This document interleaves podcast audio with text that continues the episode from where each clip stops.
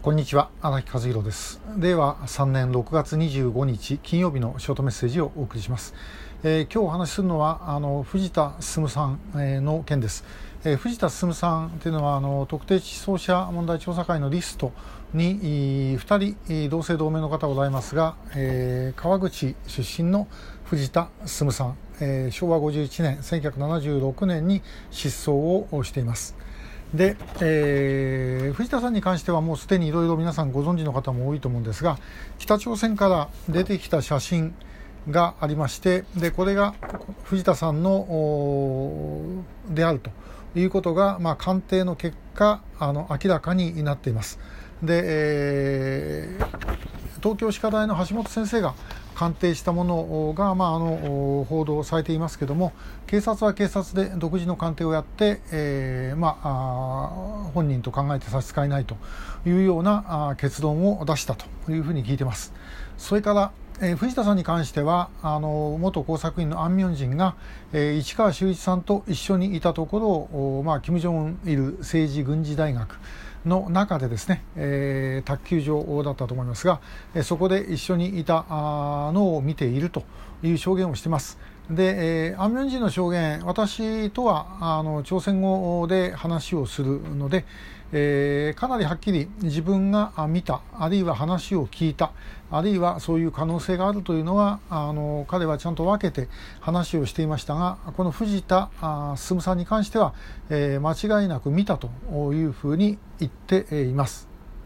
でそれからあの松原仁元拉致問題担当大臣がこれは大臣退任後ですけども大臣在任中に、えー、藤田進さんそれから佐渡でいなくなった大沢隆さんについては、えー、北朝鮮に拉致されておりそして北朝鮮で生存していると認識していたと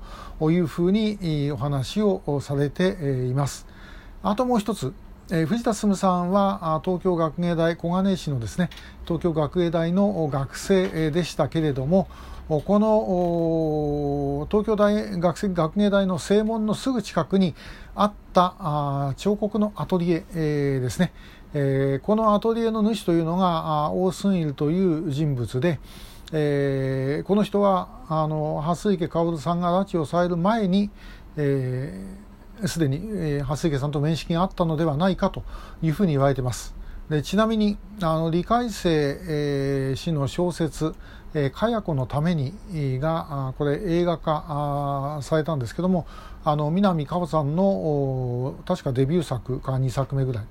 で、えー、この時の相手役になっているのがこのオースンイルという人物です、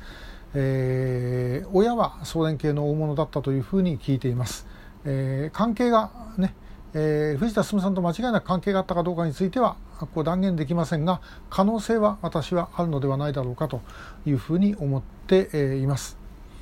でさてこの藤田進さんに関して最近ですね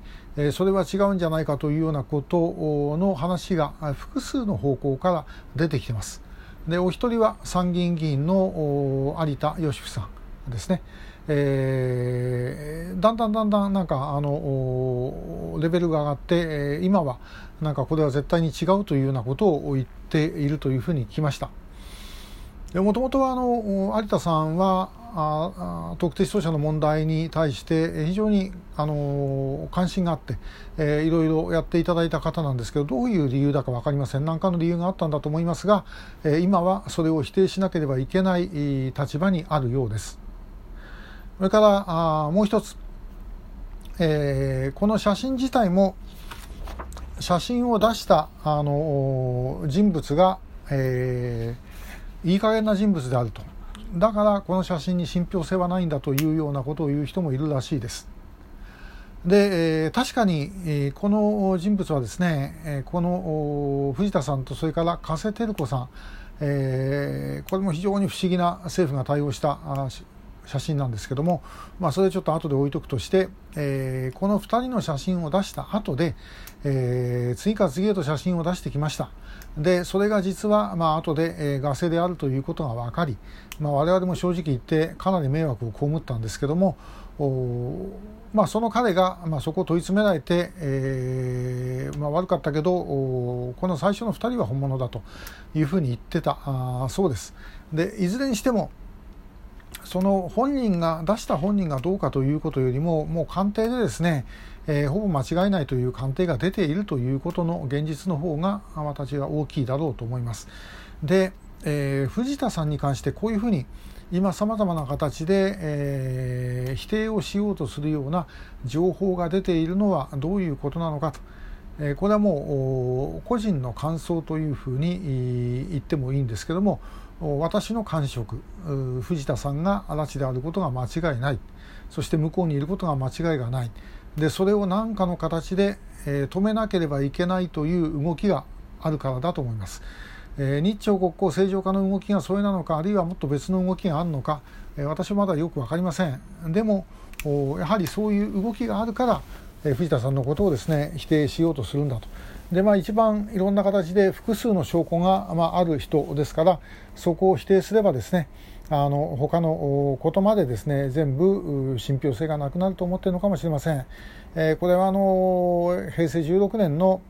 あの山本美穂さん DNA データ偽造事件あれもですね当時大沢さんと並んで山本美穂さんのところが同級生の方々とか非常にですね運動が盛り上がっていたということである意味狙い撃ちになった可能性が。一番運動が進んでいるところを潰してしまえばあともみんな潰れるんだろうというふうに思った人がどうも永田町の辺りにいたらしいです。えー、ですから藤田さんのもこうだということで逆に言えば、えー、それはいかに、えー、この写真のことあるいは藤田さんの拉致が信憑性があるかということを示すものであろうというふうに思います。えー、そういう話が今出てきているということはおそらくですね何かの事態がなんか前に進んできているということなんだろうと思います。いろんな動きがあるならばその動きをですね我々としてはともかく我々にプラスになる方に持っていかなければいけないというふうに考えている次第です、えー、どうかあの多くの方々のまたご支援をご協力お願いします。あ最後ですけどもあのクラウドファンディング第3ステージもおかげさまでクリアすることができました。あの本当にご協力いただいている皆さんに心より御礼を申し上げます。あもう一つ、えー、昨日あの社会民主党の福島みずほ党首、えそれにお会いして、え要請を行ってまいりました。で、えー、まあ、あの真摯にお話を聞いていただいてともかくその要請の内容が実現するように頑張るというふうに言っていただきました、えー、まあ、ともかくですねもういろんなところから可能な方法を全て使って、えー、前に進めたいと思います。引き続きご協力をよろしくお願いします、え今日もありがとうございました。